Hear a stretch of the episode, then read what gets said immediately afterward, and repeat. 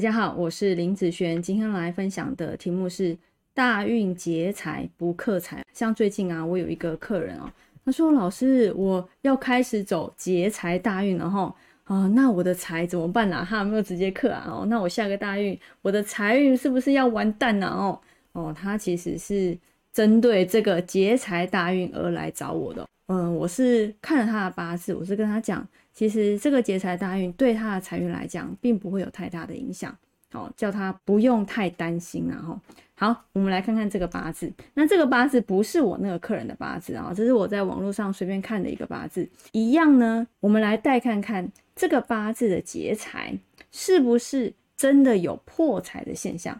先介绍一下，这个是出生时间年月日时哈。刚讲大运在这个地方。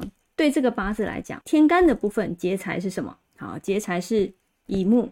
那地支的部分劫财是卯木。我们来带看看天干的这个乙木哦。天干的乙木带进去之后，好，你看哦，天干有两个财在这边嘛。那带乙木的时候，哈，有一个乙庚合，好，剩下两个土，对不对？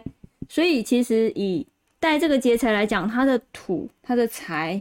会怎么样吗？没有啊，不会怎样啊。所以这个劫财对他来讲，会不会造成他这个财的影响？在我来看，在我来看是不会的。好，是不会的。好，那天干的这个劫财没有问题。我们来看看地支的劫财。地支的劫财是这个卯木。那我们来看地支一样，这个辰土是它的财运嘛？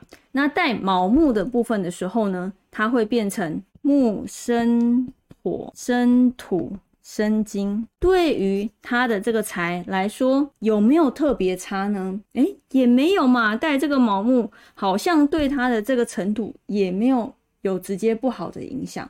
所以其实对我来讲，他的这个八字啊，天干走劫财，地支走劫财，对于他的财运来讲是没有太大的问题的。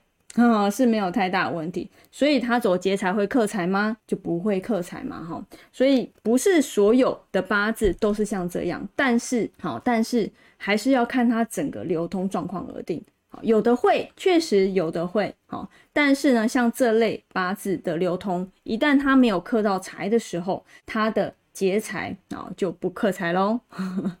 好，那以上这个影片就分享给大家以及我的学生，我们下次见喽，拜拜。